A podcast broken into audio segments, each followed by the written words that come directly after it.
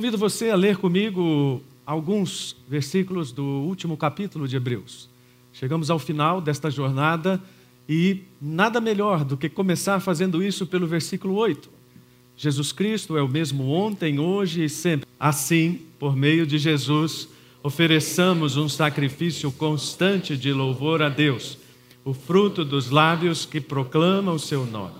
E agora que o Deus da paz, que trouxe de volta dos mortos nosso Senhor Jesus, o grande pastor das ovelhas, e confirmou uma aliança eterna com seu sangue, os capacite em tudo o que precisam para fazer a vontade dele. Que ele produza em vocês, mediante o poder de Jesus Cristo, tudo o que é agradável a ele, a quem seja a glória para todos sempre. Amém. Nós começamos a meditar no livro de Hebreus com o desafio de aproximar a realidade daquelas pessoas para quem a carta foi escrita, da nossa realidade, comunidade batista em Moema. A distância é muito grande, não é apenas uma distância temporal, é uma distância contextual. E o grande desafio, como eu disse no início, era como encontrar um elemento comum que fale ao coração desta comunidade no século 21. A mesma forma como Deus queria falar àquelas pessoas. Nós começamos fazendo esta pergunta: o que nos diferencia e o que nos iguala aos cristãos do primeiro século depois de Cristo? E eu penso que há um paralelo. Nós dissemos naquela ocasião que nós não temos restrições religiosas no Brasil, mas nós estamos presos a uma sociedade adoecida e cada vez mais hostil ao cristianismo.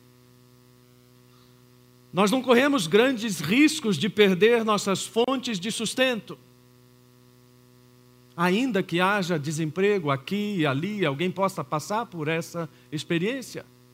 Mas, por outro lado, nós nos tornamos reféns de um sistema injusto que alimenta o consumismo e com o qual muitas vezes nós não apenas concordamos, mas aplaudimos.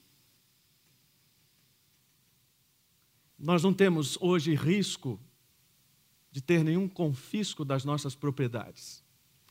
Mas nós já estamos sofrendo o pior dos confiscos, os nossos bens nos possuem. E nós perdemos de vista aquilo que é mais importante para o Senhor, então nós não temos hoje propriamente uma exclusão social, mas nós fazemos de tudo para ter uma relevância social, ainda que isso seja contrário aos princípios do cristianismo nos quais nós dizemos acreditar. Nós estamos sofrendo castigos físicos. Nós estamos sendo chicoteados pela nossa incredulidade. E até dos nossos filhos, como eu mencionei. O elemento comum, então, é que não é apenas a perseguição extrema, o sofrimento extremo que leva as pessoas a desistir da fé, ou desistir de viver naquilo que acredita, mas o extremo de viver numa situação de tamanha saciedade que a desistência da fé ocorre no mesmo tipo de abandono que o autor está procurando prevenir. Então a grande questão hoje é o que, que nos dá força para prosseguir essa é a mensagem. Uma parte dos estudiosos entendem que o livro de Hebreus foi escrito não apenas para essas pessoas em perseguição, mas para pessoas também que estavam numa situação fora da perseguição e assim se sentindo seguras. E o autor diz: não é essa a zona de conforto que Deus quer para vocês. Pela Bíblia, nós podemos ver que nós, como discípulos de Cristo, carecemos de um estilo de vida marcado por aquilo que é eterno.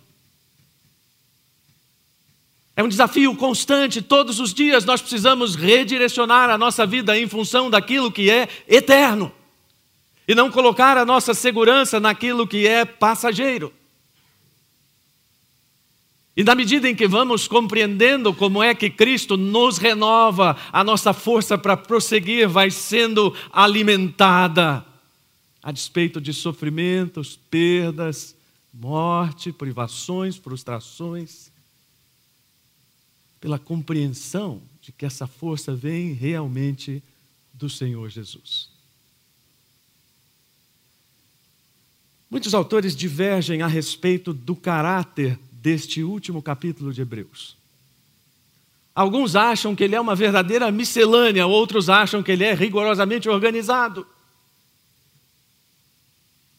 Eu vejo que há uma organização e uma organização que prioriza aquilo que é prático depois de tantos ensinamentos densos e profundos, doutrinários, cristológicos, de ampla abrangência. O autor precisa parar e dizer: agora vamos para o que interessa do ponto de vista prático. Eu devo confessar a vocês que eu não tenho muita paciência, que me perdoem os médicos aqui, minha filha inclusive. Tenho muita paciência para ouvir explicação de médico. Outro dia eu fui numa consulta sem Sirlei, numa médica tão detalhista, porque Sirlei ouve para mim, né? depois traduz para mim. Tão detalhista, a consulta durou uma hora e meia. Sinceramente, gente, não é exagero, precisei segurar a cabeça em alguns momentos para não pescar. Porque a minha pressa é dizer, tá, e o que, que eu faço? Eu não tive aulas de medicina por 10 anos para entender toda essa explicação, por mais simplificada que ela seja. Que remédio eu tomo, em que hora eu tomo, tá? E qual é o chazinho de meia e meia hora? Eu fico aguardando pela receita. Olha, por favor, não parem de explicar nas consultas, tá? Porque eu não sou a regra. A minha esposa, por exemplo, adora esse negócio volta para casa com a aula assim decorada. O médico falou isso, falou aquilo, falou outro e tal. Isso não quer dizer que eu não tenha prestado atenção na, em tudo aquilo que foi falado, até porque eu preguei uma boa parte daquilo que foi falado. Mas o autor precisava fundamentar bem todas as coisas a respeito daquilo que ele estava anunciando aquelas pessoas para depois chegar no final e dizer: sabe, sabe o que a gente faz agora? Mas antes de falar o que a gente faz agora, eu gosto de olhar a Bíblia sob o prisma do que Deus gosta. A gente sempre observa as pessoas né, que estão à nossa volta, o que elas gostam, o que elas não gostam, desde as coisas mais prosaicas em casa. Eu gosto de observar Deus e verificar o que Deus não gosta. Deus não gosta que você dê resto para Ele. Ontem nós tivemos os cursos, ou aliás, o curso para novos membros, muitos estão aqui, inclusive. E eu disse que há uma ideia entre os evangélicos de que o que não serve em casa você leva para a igreja. É, ou bem, tem uma geladeira velha aí, o que a gente faz? Ah, leva para a igreja. Eu conheço vários pastores que dizem: não traga suas coisas velhas aqui para cá. Porque precisamos pensar naquilo que realmente Deus gosta, e Deus gosta do melhor oferecido para Ele, Deus gosta da prioridade na nossa vida, Deus gosta de obediência. Então, o último capítulo não é uma desorganização, é uma compilação das coisas práticas que são decorrentes de tudo aquilo que ele ensinou com profundidade. E uma das coisas que Deus gosta que eu vejo, não somente neste capítulo, mas em outros, é pare de olhar para o seu próprio umbigo. Oh, mas está isso na Bíblia? É, não com essas palavras. Mas se você olhar bem esses primeiros versículos, é, é mais ou menos isso aí. Para de cantar essa desgraça na sua vida e achar que o mundo gira em torno do seu umbigo e olhe para os outros porque nisso você vai encontrar força para prosseguir. Eu acho que já contei aqui a história de uma senhora muito rica que estava depressiva porque perdeu o marido. Compreensível a dor. Ela procurou o pastor e contou o seu relato de depressão. E o pastor, compreendendo tudo aquilo, disse para ela: Minha irmã, há uma pessoa na nossa comunidade que não tem família, ela vive sozinha uma senhora idosa que precisa da nossa assistência, precisa da nossa ajuda. E a mulher já foi puxando o talão de cheque, dizendo: Quanto é, pastor? O pastor disse: Não é dinheiro. Precisamos que alguém vá lá toda manhã e ajude aquela senhora com algumas coisas básicas. Fazer sua higiene pessoal, trocar suas roupas, dar os remédios e depois ela pode ficar. A mulher relutou e pensou: alguém, alguém na minha posição me prestar isso de uma pessoa tão simples, mas ela foi. E ela foi a primeira semana, e ela foi a segunda semana. Depois de dois meses, ela voltou para conversar com o pastor e disse: Entendi o que você fez. Minha depressão foi embora. Deus precisa, na maior parte das vezes, levantar o nosso olhar, tirar o nosso olhar do nosso próprio ego e voltar para o irmão. Porque nisso você encontra forças. Então, se você quer força para prosseguir, pare de olhar para você e se fazer de coitado e comece a olhar para as pessoas que estão à sua volta, a começar pela sua família. Porque a Bíblia estabelece uma relação muito franca e, indireta, e direta entre o amor a Deus e o amor ao irmão. E quando nós perdemos essa referência, nós perdemos naquilo, ou perdemos aquilo, para o que o autor está nos chamando. É um chamado à continuidade. Continue a amar. Continue a amar. Por quê? Porque a situação está difícil. E se a situação está difícil, não importa porque os cristãos estão sendo perseguidos ou porque eles estão esfriando por causa dos bolsos cheios de dinheiro, não importa qual é o extremo, continuem a amar porque o desafio é o mesmo. 1 João, nós temos a palavra dizendo: se alguém afirma amo a Deus, mas odeia seu irmão, é mentiroso. E a conclusão é: ele nos deu este mandamento: quem ama a Deus, ame também a seu irmão. Expressão direta dessa relação e reforçada em todos os outros lugares do Novo Testamento, especialmente. Amem-se com amor fraternal e tenham prazer em honrar uns aos outros. É o amor Filadélfia, o amor que se importa com o outro desinteressadamente. E quanta bênção nós recebemos quando nós entendemos isso da palavra e quando nós entendemos que precisamos de uma terrível sinceridade, usando a expressão de Berkeley, não somente para manter a fé, mas para manter a bondade com o homem que se afastou dela. O chamado aqui é mais amplo, não é para ser bonzinho com quem é bonzinho com a gente, não é para ser bacaninha no domingo aqui no Secov. É para ampliar o olhar com um pouco mais de tolerância. Essa palavra é perigosa, né? Eu tenho um projeto literário, um daqueles para a eternidade, como diz Marcos Amado. Fazer o dicionário outrocêntrico. A proposta é bem interessante. Pegar várias expressões e definir os sentidos por aquilo que eu penso, segundo o meu umbigo, já falamos sobre isso. Então, por exemplo, intolerante. Quem é intolerante? Já viu pelo dicionário do outrocentrismo. Intolerante é aquele que não aceita a minha ideia de tolerância.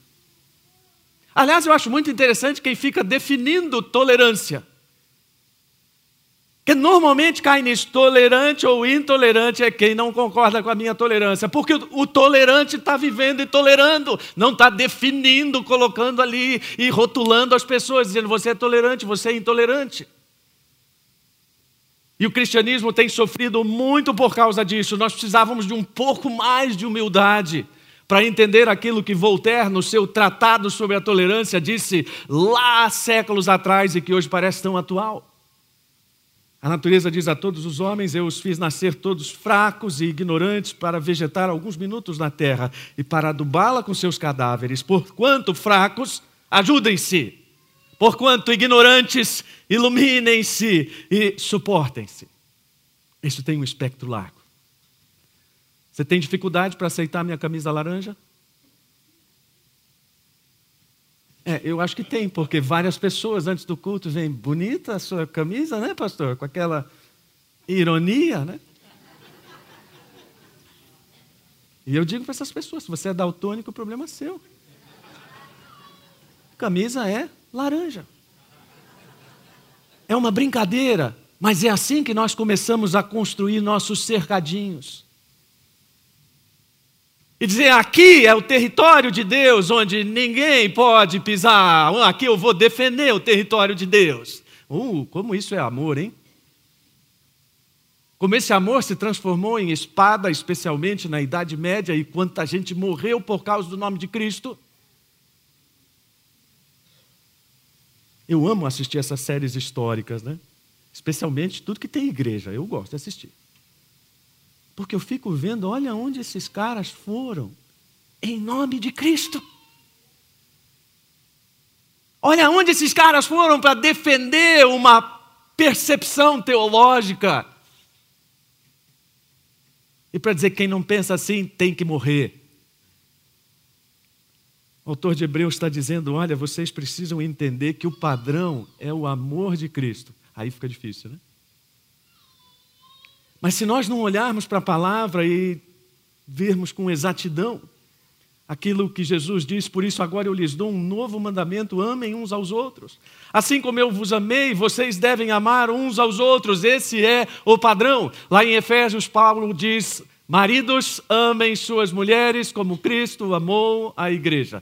Você fala, pastor, isso é de uma covardia federal. Cristo é o Adão perfeito. O que Adão fez com a mulher dele? Praticamente disse para Deus: pode matar. Eu já, já falei isso aqui, porque na medida em que Deus diz, olha, se você comer, vai morrer. E quando Adão diz, foi ela, ele na verdade está dizendo que seja alguém para morrer, que seja ela. Cristo vai lá na outra ponta e diz: os maridos devem amar as suas mulheres a tal ponto que eles se sacrifiquem por elas. É um padrão muito contrastante com toda a sociedade e o objetivo sempre é esse: é o contraste. Eu quero ser bem cauteloso no que eu vou falar, mas em relação a todas essas coisas sobre o cristianismo, a defesa do cristianismo, irmãos, a identificação do cristianismo sempre foi com a hostilidade, com a perseguição e com o sofrimento. Depois dessas celeumas todas, eu fiquei com vontade de escrever mais um negócio: o protesto dos perseguidos. Imagine um sujeito queimado na fogueira por amor de Cristo, levantando o cartaz. Eu sou de Cristo. Faz o menor sentido.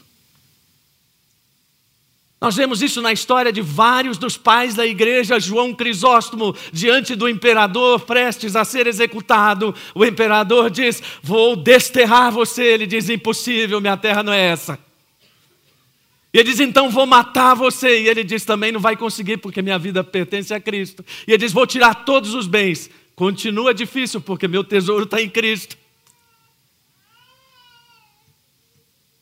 E nós estamos falando em defender coisas, em defender Deus, e defender certas situações, quando a Bíblia está dizendo, sejam o contraste do amor em meio a tanta hostilidade. Olhem para o outro não apenas na forma de amar em sentido conceitual, mas na forma prática e nessa prontidão para acolher. E não prontidão para se defender. Vejo que algumas pessoas se sentem uma espécie de ninjas de Deus, dando golpe em todas as coisas. Ah, pá, pá. Nossa melhor defesa é o testemunho cristão, essa prontidão para abraçar quem nos persegue, para abençoar quem nos amaldiçoa. Uma das grandes metáforas modernas do cristianismo para mim está naquela foto de há uns 20 ou 30 anos, não lembro, na Praça da Paz Celestial em Pequim. Um jovem parado na frente de um tanque. Passivamente, o que ele está dizendo? Pode matar, pode passar por cima. É assim que eu vejo o cristianismo, esse contraste da passividade de quem tem a confiança em Cristo, de quem está pronto para demonstrar isso, inclusive na hospitalidade. Então, o autor começa a desfiar essa trama para dizer: vocês precisam amar e precisam fazer isso de forma prática. Olha, comecem demonstrando hospitalidade. Claro que isso é muito diferente hoje em dia. Algum tempo atrás, na igreja que eu pastoreava, preguei um sermão, não lembro exatamente o que, mas mencionei a hospitalidade, expliquei a diferença do contexto naquela época que as pessoas viajavam a pé por estradas poeirentas, sem trivago, sem ibis, sem outras coisas, sem mercury e outras coisas mais. Era preciso depender da hospitalidade das pessoas. E o que estava acontecendo? Aquele monte de gente desconfiada, não sei quem eu vou hospedar aqui fechava as portas. E o autor está dizendo: exerçam a hospitalidade, acolham, não importa quem seja, demonstrem o caráter do amor cristão. E então, como eu dizia, preguei esse sermão e uma irmã, muito, com muita vontade de fazer a vontade de Deus, aliás, de obedecer à vontade de Deus, no domingo seguinte ela me falou assim: Pastor, então eu fui colocar em prática aquele negócio da hospitalidade. E eu preparei um café da manhã na minha casa, apartamento, hein, gente? Apartamento. Preparei um café da manhã e desci para ver quantas pessoas na rua ali, desamparadas, queriam subir e tomar o café. E eu encontrei um grupo de pessoas, um grupo de homens que estava ali, e eu os convidei. Eles estranharam o convite a princípio, mas relutantemente resolveram subir e tomaram um café comigo. Depois eu descobri que, na verdade, não eram sem teto nem nada, era só o pessoal de uma empresa de mudança esperando para fazer. Ela estava um pouco decepcionada, era um misto de decepção, né? Eu fiz o que o senhor falou, mas pelo menos o pessoal saiu satisfeito. Isso é maluco para a gente, né? Pois é, porque não passa na nossa cabeça ter esse tipo de acolhimento. Nós pensamos na segurança, nós racionalizamos com Deus sobre tudo aquilo que é perigoso fazer. E então todas essas nossas racionalizações nos mantêm numa zona ah, de segurança em relação à vontade de Deus. Mas o autor também diz: olha, você quer demonstrar amor? Vá lá às prisões. Ah, pastor, isso também está muito distante da minha realidade. Eu não conheço ninguém que esteja preso. E quem disse que precisa conhecer? A ideia é ir até quem está confinado. Eu gosto da extensão ou da interpretação um pouco mais ampla aqui. Pode ser um idoso que não tem condições de andar, pode ser uma pessoa num hospital já há muitos anos. Eu já tive oportunidade de visitar pessoas em hospitais com longas internações muitas delas abandonadas sem que ninguém vá até lá, e nós ficamos aqui nos orgulhando da nossa ortodoxia. E sabe, muitas das igrejas que nós dizemos que não são bíblicas estão indo lá. E estão dando assistência para essas pessoas. Olha só o risco de nos apegarmos a esse cercadinho e esquecermos que fora do cercadinho tem uma porção de amor para demonstrar. E esquecermos que Deus gosta de coisas que dizem respeito à totalidade, não somente da humanidade, mas da igreja e do corpo. E então não é de estranhar que ele fale sobre o casamento e sobre a santidade sexual. Esse é um tema tão complicado nos nossos dias que até dentro das igrejas está difícil falar sobre isso. Qualquer pastor hoje que manifeste sua posição essencialmente bíblica e sobre a santidade sexual, sobre a santidade do casamento, sofrerá resistências na sua própria congregação. Mas, de novo, aquele raciocínio: o que Deus gosta? Deus gosta de santidade sexual.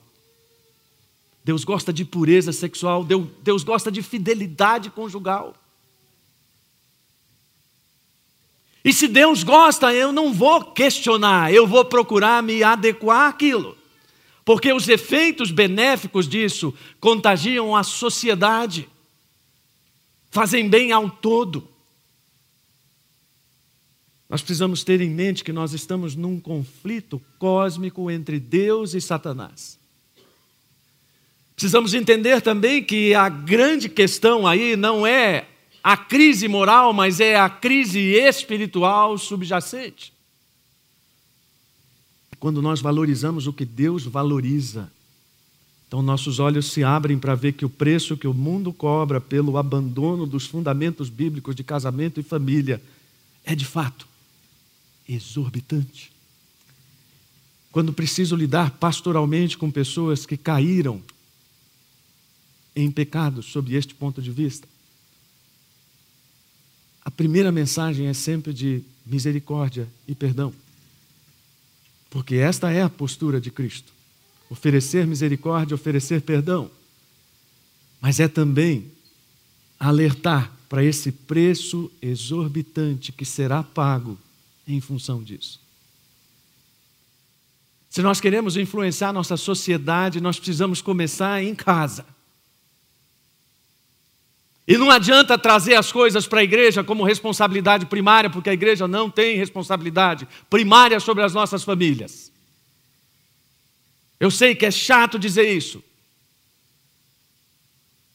Mas enquanto nós não nos convencermos que famílias e igrejas estão dentro do mesmo círculo circuncêntrico, vai ficar difícil esse clima de disputa. Você deveria ter feito isso, você deveria ter feito aquilo.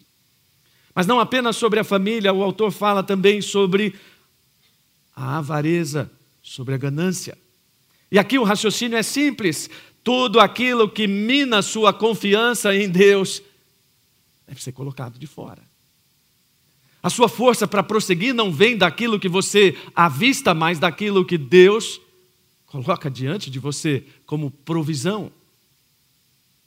E então, se a confiança nos bens, ela se torna um obstáculo, ela precisa ser removida. E lembrando que nós estamos falando num contexto de pessoas que tinham os seus bens confiscados. Eu não gosto dos rótulos. Olha, os ricos são gananciosos, os pobres são virtuosos. Que mentira! Primeiro que ninguém vê o coração. Há ricos virtuosos e pobres mentirosos e gananciosos. Nós erramos muito também, especialmente em questão da tolerância que eu mencionei, por tentar fazer aquilo que é o papel de Deus, enxergar o coração das pessoas e dizer: você é ganancioso. Às vezes isso está à vista, mas não é nosso papel ficar apontando o dedo. Deus está olhando para o nosso coração.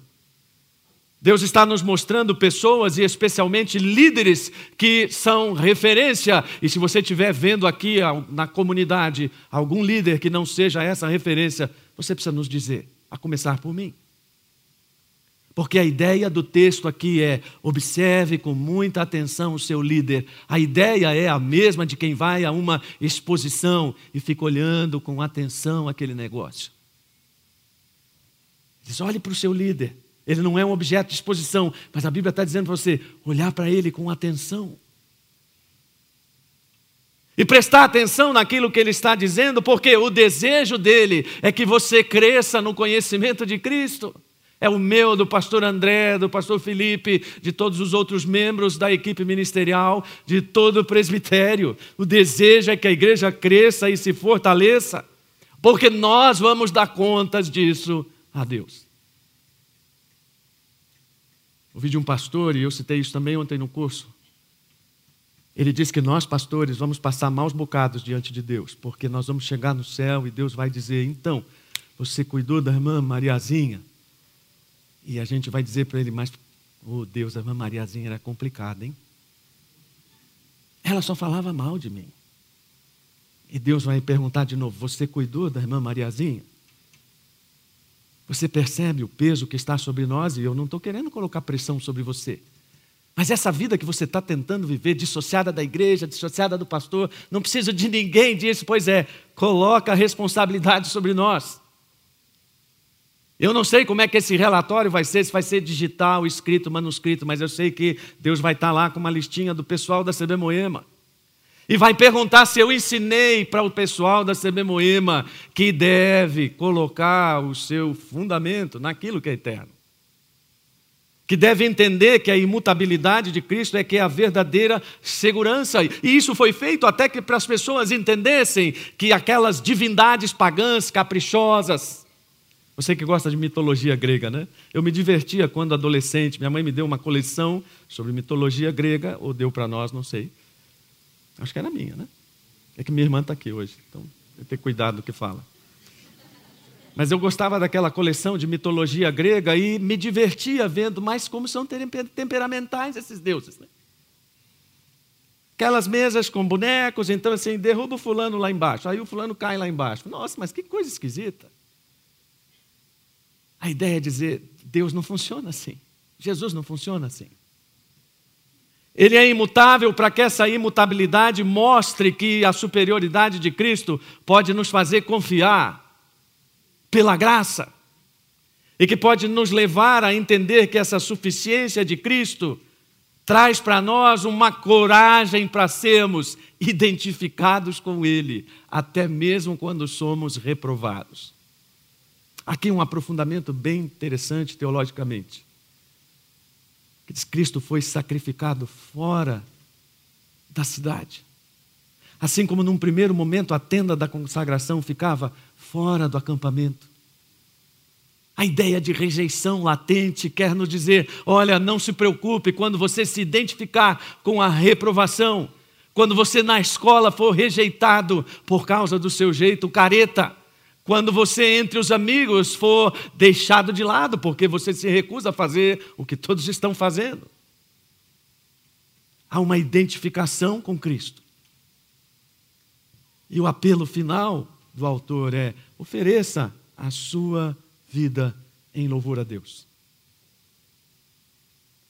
Eu sempre digo que nossos momentos de ofertório são incompletos, porque a gente só coloca dinheiro. Tudo bem, não vamos fazer um sacão grande para você pular dentro, mas deveria haver oportunidade de, no momento do ofertório, você vir aqui e dizer: Deus, estou aqui, inteirão para você. Deus, estou aqui integralmente para você. E colocar isso como uma expressão de louvor que nos liberta dessa ansiedade, dessa tristeza egocêntrica e que enxerga a presença e a glória de Deus por toda parte. Não é a glória na pedrinha, viu, gente? Não é animismo. Mas é enxergar a presença de Deus por todo mundo e daquilo que Deus está fazendo entre os árabes, entre índios, aqui no meio da nossa cidade maluca. Isso vai criando em nós esse temor, essa reverência e a compreensão de que, na verdade, adorar com a vida inteira é responder. Como diz o Dr. Shed, essa prestação de glória e de força através dos nossos lábios e das nossas mãos. Estamos terminando para dizer, como João, não nos limitemos a dizer que amamos uns aos outros. Aproveito aqui para fazer um parênteses por todo o apoio que nós recebemos como família nesse tempo de dor. Inúmeras mensagens, telefonemas, gente que buscou passagem de avião para ir, gente que arrumou a mala para ir de carro. E eu próprio fui desobrigando essas pessoas, gente, é muito longe. Obrigado pelo carinho. Obrigado por um amor que não se limita à palavra, a uma mensagem de WhatsApp, mas a uma expressão prática. Isso faz com que nós nos sintamos família, faz com que nós nos sintamos amados de verdade. Tal forma que a nossa gratidão não fica só em palavras, mas fica num serviço realmente prestado à comunidade naquela gostosa sensação de que toda a nossa obediência é capacitação do Espírito, porque a última oração por nós, do autor de Hebreus, é essa: que o Espírito vos capacite a obedecer. Que o Espírito vos capacite a obedecer. Simples assim. Nós precisamos ter em mente que a nossa relação com Deus honra a Deus e se reflete num estilo de vida absolutamente prático.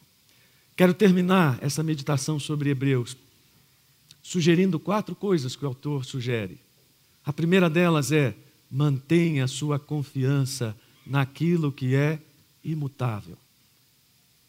Mantenha sua confiança naquilo que é imutável. Segundo, viva de tal forma que sua vida seja um contraste a tudo aquilo que o mundo tem, a sua nova vida, nova vida em Cristo, um contraste em relação àquilo que é o velho.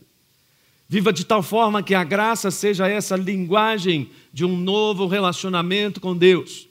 Graça não é propriamente favor e merecido, como nós repetimos, mas é uma capacitação de Deus para Cristo existir em você. E por último, que a nossa confiança seja renovada hoje por Cristo. Abaixa sua cabeça, feche os seus olhos.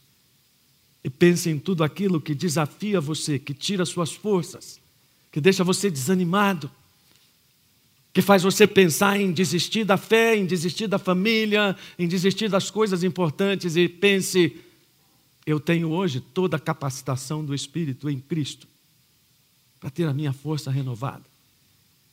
Pense nas pessoas que você tem dificuldade para amar. E diga que o Senhor renove essa minha capacidade de amar essas pessoas. Senhor, dá-nos força para prosseguir, em nome de Jesus. Amém.